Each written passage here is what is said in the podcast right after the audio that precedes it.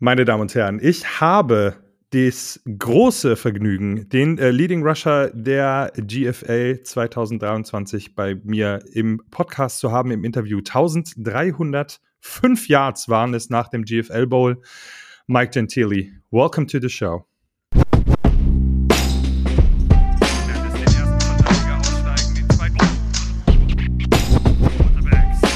This is GFL Football. Der GFL Podcast mit Thorsten Sell.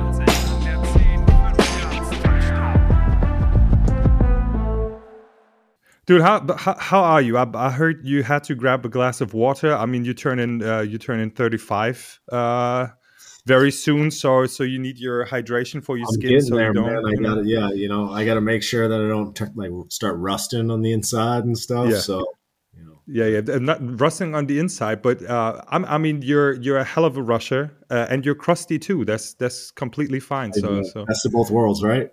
Re- remember we talked uh, we talked the day before the GFL Bowl uh, about your uh, nutrition, Yeah. uh, about uh, about your meals. Is is that really like your thing? Is it, or maybe is that just your Italian heritage that tells you to to do all the cooking?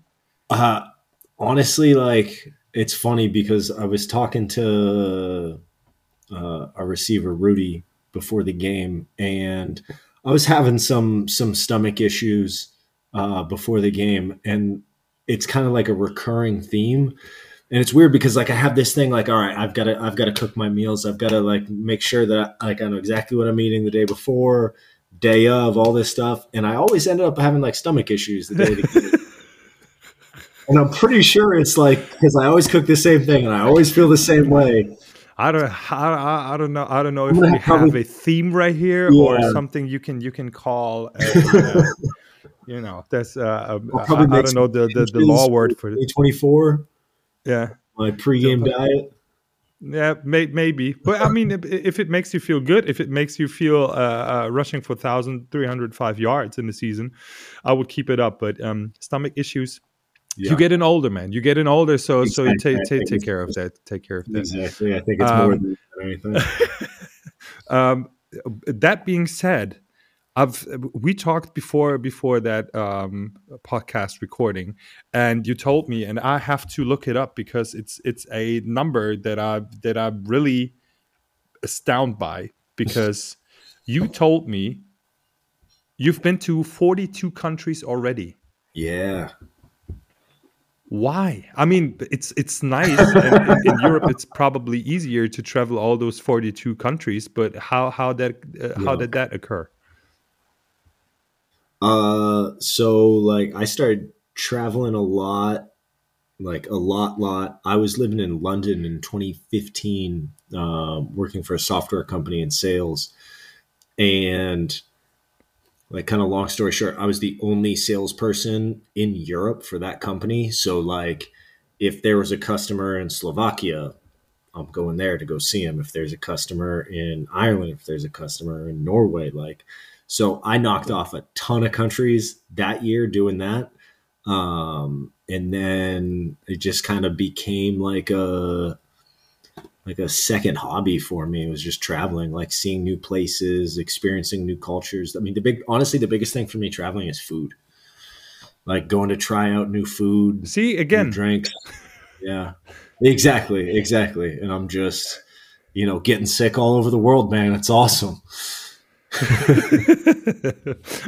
uh, but, uh, but basic, basically, uh, as a cool gift or as a cool uh, thing to remember the country, you could, I mean, uh, collect like toilet paper from from different, you know. But but that's that's another that's It's not the worst story. You idea. don't know. Yeah. I mean, some people collect sand from beaches, so basically, uh, yeah, ball up a little Get, getting getting stomach ache. Hey, uh, look at me! I'm in Prague right now. that's, Yeah. that, that's funny. So, what's what's what's your- what's your favorite-. Oh man, that that that that, one just that one layer thing. Uh, I've, but I, I, I always I always followed the uh, followed the um, the logic. If you fold it like 25 times, it's like basically 25 layer. But uh, that doesn't work that that way. Uh, It's the same thing, anyway, Exactly. so, so- I'm uh, I, I, I you. would say I'm I'm uh, exactly the same. Say again. Uh, right now we have. I was like, says little- you. A little sound issues. Fold it over Yeah, 25 yeah, times, ex- man. ex- That's, exactly. that's 25 ply. Wow, that's man. Yeah, that's uh, true. That that is that is true. What, what was the most astounding place you've you've traveled so far? Um, Wadi Rum in the desert in Jordan was probably one of my favorite places. Uh, went there November of 2021 and just like had a tent and was out in the desert for like a week. That was super cool experience. But how how why? I mean, is there? Uh, did you did you go there intentionally? Yeah, so uh, like uh there was like a flash sale with Ryanair. I got like my girlfriend and I we got like round trip tickets for like I want to say like 36 euros each. Rented a car for like 50 euros for the week. And then the tents, Man, like the camp, I think was another like 35 euros for the week. It's crazy. So like fucking it's off that, season. that, Why that, not? that- that's yeah. I, I mean that that that sounds like an experience of a lifetime for under a hundred bucks. That's like that. That sounds very good. But but is is that Man, something? cool. Is that something? Something you you uh you pride yourself with, like let's say that you that you try to put yourself in situations where, where you normally wouldn't be or where you wouldn't think you could end up because i mean for sure. desert in right? jordan Like, I think exactly. Like if you had asked me five years ago, ten years ago, if I was gonna right go spend a week in the middle of the desert in Jordan, like I've been like, ah, it doesn't really sound like me. Uh, probably I not think- yeah, I think getting out of your comfort zone, like doing doing new things that aren't easy and doing new things that like are difficult and kind of abstract is always more fun. Right. Yeah, Got to meet some makes- cool people, see some cool stuff. Like just going to stores and shit there is just, it's it's so different, right? And it's just like seeing seeing a different side of the way people live in the world and stuff like that. Is that is that something that humbles you in a way? That puts you back down to earth? Um, maybe not necessarily humbles because I don't. I mean, I don't. I don't want to sound like I need to be humbled, but I don't really think that. Um, like, I don't Yeah. think I'd really need to be brought down too much. I think it it kind of it uh it helps you kind of realize your place in the the grand scheme of things, right? There's so many people out there doing so many different things, and it's the world's so big in just a couple hours in any direction. People live in a totally different way, right? People do completely different things. They everything about people's lives can be different if you get in a car and drive four hours or get on a plane and fly two hours. Like it's just so much diversity in the world. It's cool. That that that sounds about right. Was that was that your first impression when you uh, when you came over to Europe to experience uh, and and lengthen your football career? Uh so when I first got to Europe was probably about 10 years before I started playing football out here. Um, but when I first when I started like traveling around playing in different countries, that was when I like really started to to see that. Like my first experience as an import was Italy for a couple years and I had been to Italy a million times before that, so it wasn't like a huge like thing to deal with. And then Yeah, after getting to Finland, getting to Sweden, getting to Spain, Germany, Austria, Bosnia, like all these places where I was just like, this is just so different. It was super cool.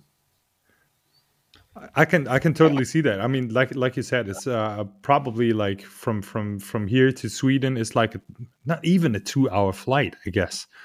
but Exactly. it's a it's a com- com- completely different uh, way of living. the only thing that that uh, basically unites us, and uh, that's that's what what uh, a lot of import players really tell me is like uh, when you play football, there's like a different mindset. There's like a different different view on the world, so to speak. Um, Yeah. How, I mean, you've you you've been to so many countries, like you like you said yourself, um, uh, all over Europe. Played obviously in the U.S. You've uh, been strength and conditioning coach to one of the greatest football programs ever. Is that is that something? Uh, yeah, hook 'em horns. Yeah, yeah, yeah. There, there you go. um, is is that, is that something you would agree on that the that the mindset, no matter where you at, at um, in the world, is is the same? Absolutely, man. Like I think you nailed it. Like playing in Italy, playing in Germany, playing in Austria, like all over the Nordics, even Bosnia. Like there's guys that on those teams, I'm like, dude reminds me of a guy I played with in high school, or this guy reminds me of a guy that I played with in college, or like, oh, this coach reminds me of a coach that I played for, you know, 20 years ago. And it's just like the the sport attracts a certain type of people and like a certain type of personality and like it's just and it's also super cool over here because it's so much more of like a niche sport maybe a little bit less so and it's a, a more mainstream in germany but like when you get Yeah. to when when you're in italy like it is a very niche sport like and there's a a certain type of guy that that football attracts down there and it's the same type of guys you find all over the world it's cool. So so it's uh it, it's it's uh it's that that that, that one breed built different as uh um, you could uh, you could say also. But um you you said it um the the the niche aspect of the sport uh you take it uh a little bit further and i don't mean it in a disrespectful way um, because you're you're starting to coach or build up a women's team for for the unicorns as well. Tell us something about that. All right. so uh, after my first year as an import, I met my girlfriend, um, and like she had played in the Italian Women's League for a couple years, but then got hurt like right before we met. So I had like a bit of a understanding of okay, there is women's football in Europe. Girls play in Italy, they play in other countries. Like I still didn't really get it. Um, and then when we went to Sweden in 2020, she joined the team there with the Örebro Black Knights. And like that was the most mind blowing, eye opening experience that I had had. Like it was 11 on 11 in a big stadium, like football, football. And like these girls could play. And I was just like, what's going on? Like, this is fucking cool. like, uh, and then over the next couple years, like after that, we went to Spain and she was the first ever right professional import in Spain. I coached the the team there and I got to know more and more female players around Europe. And it's crazy because like there is this there's a huge number of of women's players around Europe who want the same experience that like it both American and European imports have in the GFL and the ELF and the Maple League and the AFL and stuff like that. Like they want to be serious football players. They want to get coached hard. They want to right be in the weight room all winter. They want to be watching film. They want like they want this. Uh, but there was no real place for that, right? Like most teams and clubs and even leagues are much more relaxed, much more amateur, and much more just like, oh, we're doing it for fun, or like, you know, it's it is what it is. So, I mean, I kind of always was like, yeah, well, if I fucking had a team, like it'd be we'd be the best, like or like and when I got this opportunity, I was like, ah, oh, shit. now I gotta, have to prove it. yeah, I was like, I gotta catch a couple of checks. My mouth has been right in the past few years. So I guess it's time to go. Um, but like what I really wanted to do was like give these these girls the opportunity to to have this experience, right? To play in a professional setting where we film every practice with the drone, where we're doing notes on Hudl every night, where like we have scout periods where we're right we're we're game planning every week right we've got new installs every week like it's it's no different in a operational sense than any ELF team or high level GFL team right the only difference is the players on the field mostly have less experience and they're females right but it is this team is as well run as any team in Europe at any level. Right? We've got 14 coaches, right? We've got guys who spend like we've got a, a Hudl analyst that breaks down our film for us, right? I'm fucking on Hudl 45 hours a week, breaking stuff down, sending notes out to everybody, Okay. right? Doing everything everything you would expect from a high level football team, we do here.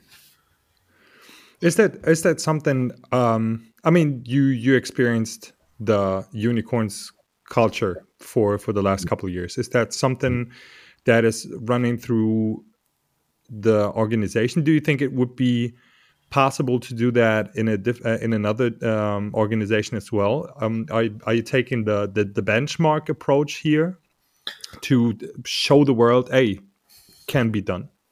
Yeah, I mean that's the biggest thing that I'm I don't want to say like I'm trying to do that is but like that it is a it's it's part of the point that I'm trying to make with this is like it can be done. Like the level of play can be raised. And it's not just about like the the players themselves but it's about the environment and it's about the culture. Um like we were um, we're a rookie team and we're ha- we have a lot of rookies right? The majority of our best players had never put a helmet on until like february of this year Okay.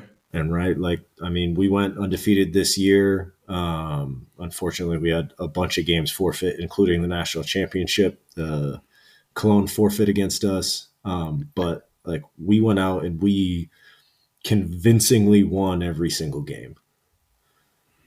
Mostly on, is mostly on the backs of rookies that is uh, uh, probably some some some good coaching when uh, when it comes when it comes to coaching. Um, because because it's for me it's like uh, I've, I've, said that a couple times in the podcast already that coaching isn't for me because I, I, I don't know it's Yeah. it's something that never never occurred to me.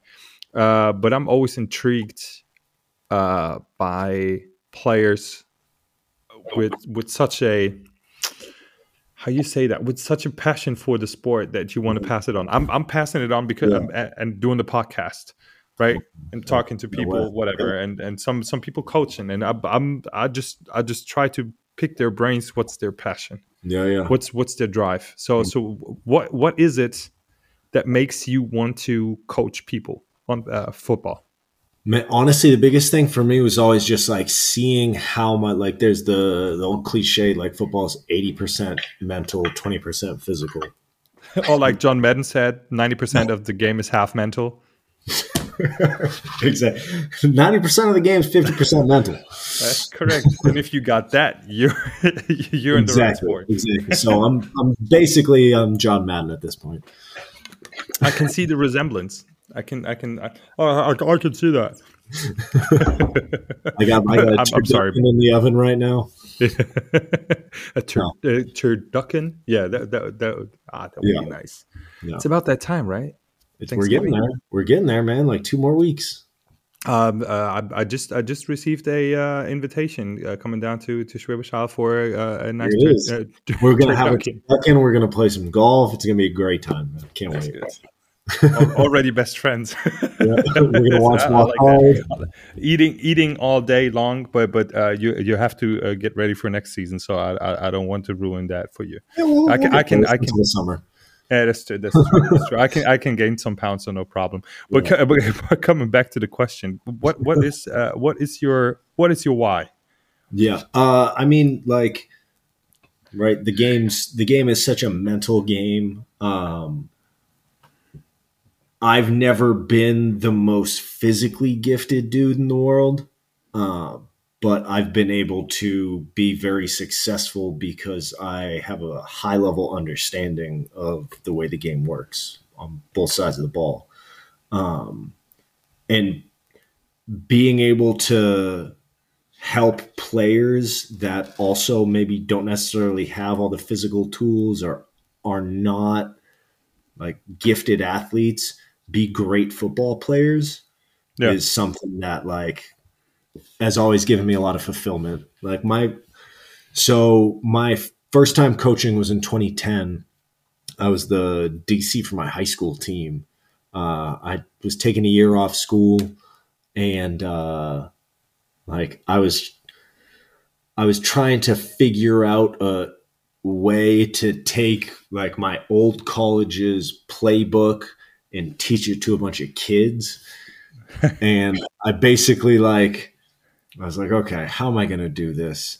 Because the defense that they were running at the time was, I mean, when I was in in school, we ran like a basically like a six two cover two. Um, yeah, interesting. Yeah, it was cool. Expecting I mean, I had, run. We are yeah, expecting run. yeah, it was just gapped out in the middle. It was just like six three hundred pounders across yeah, the board. Nice. Then just like me and I was just run, run, run, run, run. Um, but I was like, okay, how are we going to put in like a right an even front with like multiple different coverages, multiple different like over under everything. So I like spent like three weeks just sitting at a desk figuring out, all right, how can I simplify this and just make it easy for them to line up, look at one thing and if he does A, you do B. If he does B, you do A. And just like that and breaking it down like that for everybody on every play in every situation.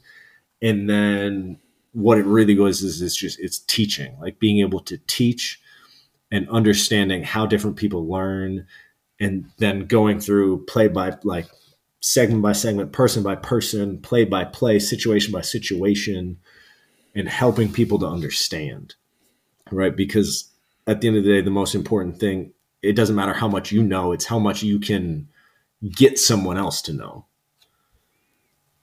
Right? Makes and sense. Like doing that was always something that was super fun for me. Right. I was I was lucky to have some really good coaches uh, in high school and college. Uh, and that really sort of like pushed me into it. I I always approached when I when I try to explain the game or when I when I got in the situation where I have to explain something on the field or whatever, yeah. uh, I always thought that it's nice or for me it works perfectly to slow down the game. Like if if you slow it down or simplify it, same with golf. If if we already talked about that, yeah. if if you si- simplify shit, people understand it and exactly. and, and and you can you can understand it and uh, and make it repeatable. Exactly. Um, I, I, I can do it. I can do it for myself. Yeah. I'm not able to do it for any anyone else, I guess, because uh, I, I think uh, I'm I'm not that uh, empathic, yeah, or not not empathic uh, enough to to do that. Yeah. So you were even uh, able to play and coach at the same time for two different teams in a uh, at a certain time. Yeah. Is is that is that stressful? I mean, yeah. is, do you get mi- mixed up by stuff you're doing uh, on the field? No, not really. Um, luckily, running back in our offense is pretty pretty easy. Uh, so like, I don't. There's not a ton of different things that I need to be thinking about. But like for the girls, I'm doing offense, defense, special teams, everything. Wow. So it's.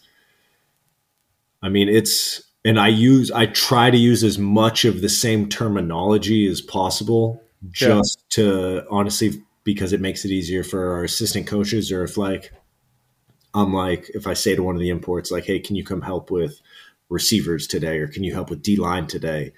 And then I can just be like all right teach them surf technique or teach them right orange or teach them this like little things like that. So like that makes it way easier if we can do that So ba- basically, you're an advocate for uh, using the same language for every team in a in an organization. Yes, I would say this. The same language makes things infinitely easier, but then the the key there is, I mean, it's really all on like building it right, being able to like Yeah. turn it into like a Frankenstein or like with tags and stuff. Because obviously, you're not going to have the same like four basic concepts for U13 and GFL. Makes sense in a, in a way. Yeah, in a way but but but the essence is the is the same but the idea behind it is the same Yeah. I, I, I get you I get you so, meine Damen und Herren, außergewöhnlich für ein Podcast-Interview. Ähm, hier eine kleine Unterbrechung. Also, falls euch aufgefallen ist, äh, dass, dass es jetzt irgendwie anders klingt als in den ersten, ich glaube, es sind 20 Minuten, liegt es daran, äh, dass Mike und ich ähm, technische Probleme hatten. Nicht miteinander, aber äh, mit dem WLAN-Netz. Man kennt das in Deutschland. Wunderbare Internetabdeckung. Um, so welcome back to the show, which is which is completely funny for for part two, uh, because I think uh, the internet broke down as soon as I was asking you about the GFL season last season. Yeah, yeah. So I think like right when we got into relevant stuff instead of Yeah, I'm, I'm, well, everything else I thought it was rele- relevant because it uh, uh, um, just just to have a summary. I mean, the guy, the, the people are al- already listening to it 20 minutes, so they already know. But for me, it's like I, I really have to uh, bring me up to speed. So. Uh, the most astounding fact that I uh, that I uh, got to know about you was that you spent one week in in, in Jordan in a tent. Uh, that you bring yourself in uh, in situation where you uh, uh, don't really think you're uncomfortable, but you're uncomfortable to grow, especially when it comes to female coaching or coaching uh, coaching um, women's football. so. Yeah. Uh, so uh, up until this point, thank you very much for for being so open uh, uh, with with Yeah, the whole conversation. So I, ho- I hope we continue that um, with, uh, with last season. The the thing that I heard or the thing that I read was an interview um, that you took where you've been asked or uh, or, uh, or um, quoted that the most annoying thing after the uh, GFL Bowl was like, "Hey man, you did a good job. Um, uh, I was. Uh, you could be proud of yourself that you that you came so far. Uh, can you can you Yeah. can you somehow?" I don't know. Put put clearance in that in that statement because I, I think it was brilliant, and I know why you, you why you said it. But uh, in your own words, please. Yeah. So, kind of going into this season, I think external expectations of what we were going to be able to achieve were pretty low.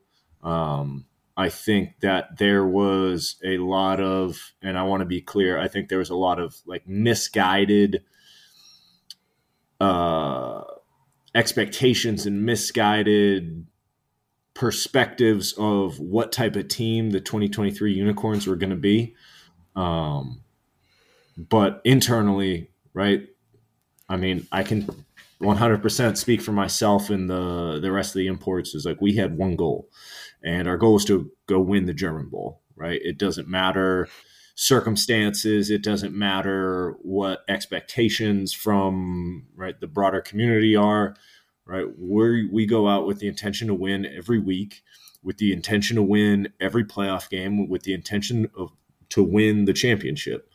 Um, and not doing that is a failure. I mean, I think there is the there's the possibility to appreciate the type of year that we had, um, the process that we went through from February to October, right? I I don't think it's a as black and white as all right, throw the whole year away because we didn't win.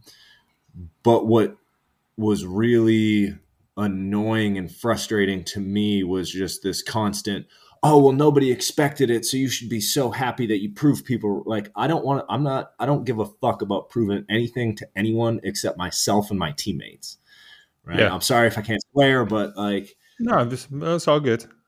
right the reality is is the only people whose expectations opinions or right the way we feel about about the team matter the only people that matter are the people who are with us right the guys who are on the field every Wednesday, Friday, Saturday, the guys who are on Hudl, the guys who are in the gym together, like external people within the organization, without the organization, right? Around Germany, around Europe, their their opinions don't matter, right? What matters yeah. is us on the team. What we expect of each other, what we expect of ourselves, right? And I don't think we got to what we we didn't accomplish what we set out to accomplish in in February. And right, so for that, it's disappointing. There's a lot of good things that came out of this year for sure, but right at the end of the day, you get there. It's not a to me, it's not really a like a cool thing to say. Oh, we made it to the German Bowl, right? Like we want to go win the German Bowl.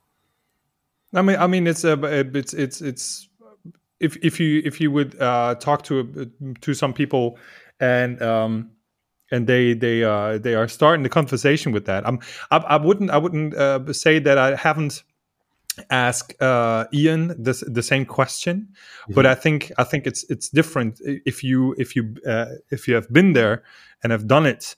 It's it's a different view, and he I, I probably he uh, understood why I was asking that question because yeah. I mean for for for for for someone uh, who was never you know experience that you know uh, getting to the uh, gfl bowl or whatever um, mm-hmm. you know it's it's already an accomplishment but i totally get your point um, uh, yeah. because internal expectations are way different because like like you said you you guys are working um, and and working towards that goal i mean should be should be the um, instance for for for every team to really uh, go out there because if you only participate you don't get anything out of it i guess Exactly. But what uh, what was um, um, with the with the things you said, the most impressive thing for me was because you um, you said in in part one, um, especially uh, you becoming a coach, mm-hmm. it's like um, because you want to show people that are not, and I quote you, and I hope I quote you right, are not physical as gifted. Uh, to mm-hmm. show that they can be great into some um, in in in some kind of way uh, in the in the sports of football. Is that yeah. is that something that that translated in, into the last in, into last season? Because it was like, you know, playing with the chip on your shoulder, something like yeah. that. Yeah. I mean, I think to a certain extent, but I mean, I do want to be be clear. I think we had a we had a ton of talent on the team this year. Right? No question. I don't think we. It wasn't the right traditional powerhouse GFL team with a bunch of big names and right imports from all over Europe and stuff. But we had some super talented guys. We had guys that right. I'm sure a lot of people outside of Schwäbisch Hall might not know their names who are fucking great football players. Right. We've got a lot of like really talented dudes here. Um, and then on top of that, we have dudes who are talented and are all in on on scheme and making sure that they're right place, right time, understanding situations, like just playing good, high level IQ football.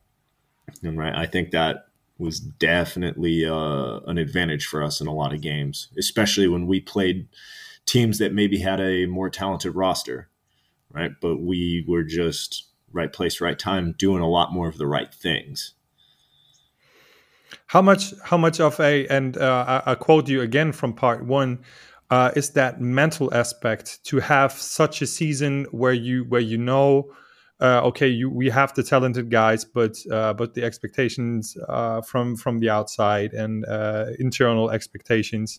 Um, is that is that something where where you as a coach as a and I don't, uh, I, I, wouldn't, I wouldn't dare to call you an old player, but a seasoned veteran, um, are, are, coming into play to to keep uh, some of the younger players that might had their first shots at a, a GFL team uh, yeah. to keep them uh, them in check or be some kind of counseling for them. Yeah, I mean, I think it's important, especially in a program like this where we have been so successful over such a long period of time. Uh, it's for me a big thing that I tried to harp on, especially like second half of the season when we started to get into really like right now we're starting to position ourselves for postseason. We're trying to make sure we get home games. We're we're trying to do the, the right things to set us up down the stretch. Uh, one of the things that was super important for me to make sure that I was kind of drilling into guys' heads is like we we don't just show up and win, right? We don't you don't just you're not able to just walk on to the field on Saturdays and get a W because we're wearing a green jersey, right? There's a lot of work that needs to be put in. Um, and especially now, right? Because we are we are a very different team with very different guys. I mean, there's we had very little GFL starting experience on our 2023 team going into this season. And it kind of that goes beyond just like all right you played a couple of games now you've now you've got that starting experience but really like understanding that there's not really any time to sit back and take a break or take your foot off the gas especially in such a long season right every single one of these games is going to matter not just getting the win or the loss but how we finish games how we start games how we get ourselves into the point where we are we're really like, I mean, quote unquote, firing on all cylinders down the home stretch, like making sure that we're we're doing the right thing, even if it's a right a game that we should be able to win easily. Like, are we preparing in the right way? So we're getting ourselves ready to go into that final stretch, those last couple of games, that South Championship, the quarterfinal, the semifinal, the final, right? Like, I don't, I don't believe that you can just flip that switch, right? Yeah. It's not okay. Now it's playoffs. Now we're taking it more seriously. Like you need to kind of condition yourself, your teammates, your your your team as a whole for all right.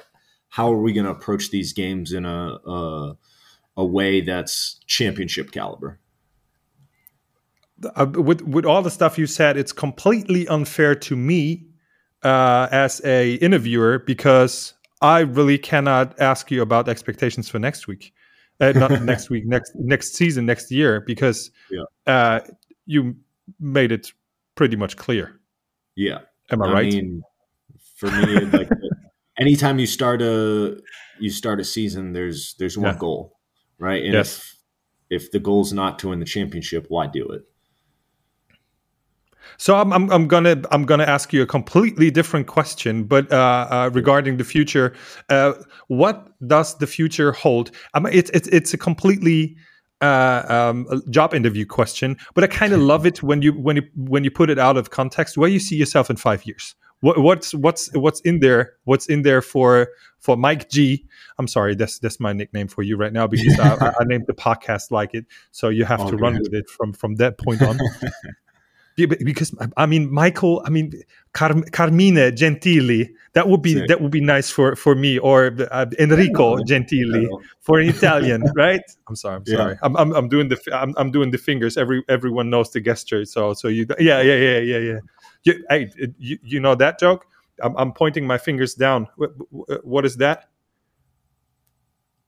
That Italian. so I wasn't moving my hands just for for for uh, uh, for our listeners uh, who doesn't uh, who doesn't see what I, I, was doing. I was pointing my fingers down instead of you know moving it. so. Uh, what, what, does the what, what does the future hold for Mike G uh, beside football? Besides football? Jeez. Uh, hmm. yeah, I'm now I'm bringing out the big boy questions. That's a really good question. So thank you. That's why I'm sitting here and you there. um, man, I mean, there's a lot of things that I like doing outside of football. Uh, unfortunately, just kind of the nature of what I've been doing the last year or so has kind of kept me away from a lot of that. Um, like we mentioned before, one of the things I really like to do is travel, um, go experience new places, meet new people, eat new food. Um, oh yeah, food, yeah. See as many things as I can. That's something that I really like to do. Um, so, in five years, I would love to be in a position where I can do that a little bit more. Yeah. Um, man, is there is there is there one place that pops on like like out right now in in your mind is like this is something you know I'm I'm very passionate about. I really want to see that. Yeah, that you I mean, haven't there's a couple. haven't been to. Yeah, there's a couple areas like I would love to go to uh, Central Asia, like the like the Stan, the Stan countries like Kazakhstan, Yeah. Tajikistan, Uzbekistan. I'd love to go out there. Um, I'd love to go to the Caucasus region, like Georgia, Armenia, Azerbaijan. Um, those are two trips that I'd really like to take in the not too too distant future. Are you are you a motorcycle guy? I am. I actually have a GS 800 Adventure. There It's you go. been collecting dust in my garage in Rome for the last two and a half years. Uh, Oh yeah. Uh, uh, by the way, this uh, uh, this man owns a garage with a, uh fully function uh, motorcycle in Rome, just like every every other person. It may not be fully functioning at this point. I'm I'm sorry to have that expectation that it's uh, or or exception. It's not fully function, but that guy owns a garage or has a garage in Rome, ladies and gentlemen. full, I'm, I'm full disclosure, it is at in the garage of my girlfriend's parents' house in Rome. Okay, yeah, that that kind of levels it. That's, Slightly that, less that kind cool, of takes. but- Yeah. Uh, yes. Yesterday, yesterday, one one of my closest friends, he told me about a. Uh, he's a soccer player, and uh, Mhm. um, uh, but like low level soccer player, and he told me that story, and he was like, "Yeah, man, I on the weekend, man, I I, I scored a goal, I, I, I hit a header." Uh, and I was like, yeah, that's, that's, cool. That's good. That's cool. Yeah, we won 12 0. I was like, come on, man. That's not good. Immediately when he said it, I was like, ah, no, I'm not the sure, 11th, right? it was the 11th goal in the 89th minute.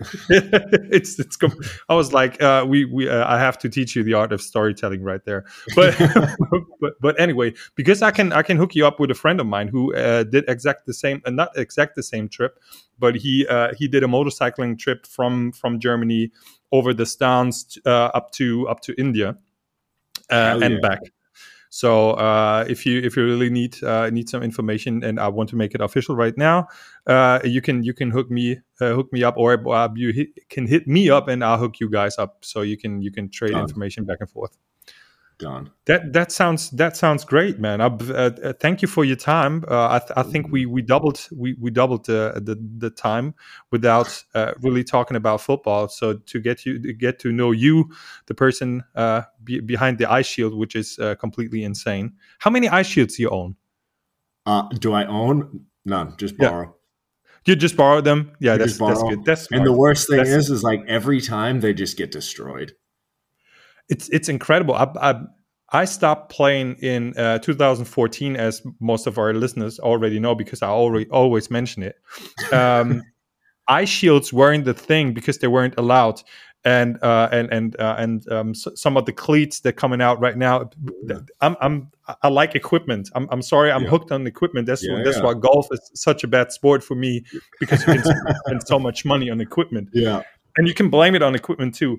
But eye shields were always something where I was like, they look really cool, but don't bring that much because they're always scratching and you always fog. It's, it's always foggy and they get broken and they, they're way Yeah. too expensive. I'll say this: they don't like. I always wanted to wear them. Uh, Yeah. like I remember getting a, I remember getting a bl- like a dark blue one in high school that I would just wear during practice, and like thinking I was the man. I mean, this is literally fucking 20 LT. Yeah, That's exactly. that's like LaDainian Tomlinson style right Yeah. there, or Ricky Williams, And- if uh, people uh, remember that. Yeah. And then uh I threw one on for a game that actually I I had one on for the first like quarter of the New Yorker game this year. And I think it was like 36 degrees or something. And I was like, Yeah. this is terrible. I'm not doing this again. Uh and then I'm out for a few weeks and I come back and I'm like, all right, fuck it. I'm gonna try this again. Yeah, Put it on and I was it was just it was a game changer for me. Honestly, just like I feel like my eyes are super sensitive to the sun. Uh, Yeah. And then like putting that on is basically like wearing sunglasses during the game, yeah, which was awesome. So then I just kind of it got to the point where I've I felt so much more comfortable with the visor on than taking it off. Yeah. So like, I mean, unless it's an international game when we can't wear them, like I'll have a visor on all the time. Yep, I, I, think I think it's it's funny because the the psychological effect behind it is also uh, that you kind of uh, can hide yourself behind it. So mm-hmm. you're, I mean, I mean, because a lot of football players that I talk to, and it was for me too. It's like like Brian Dawkins, for instance, he he had this Wolverine character. So sometimes yeah. if you put on the pads, go on uh, on the field, it's like wearing wearing a mask or some some kind of you know armor that is all, also yeah, yeah. hiding your your true inner you, and you be the football player, which is which is a fantastic uh, uh, psychological way to to really get you prepared for for a game. So yeah. I completely feel you. Uh, that's that's it makes you kind like, of invincible. Yeah, I mean it. It's funny you say that because one of the honestly the biggest reason that I w- was wearing it when I came back was because yeah. like I had hurt my ribs pretty bad and I wanted yeah. to just keep my face covered so like it wasn't very obvious that I was in pain the whole time. Like I said, yeah.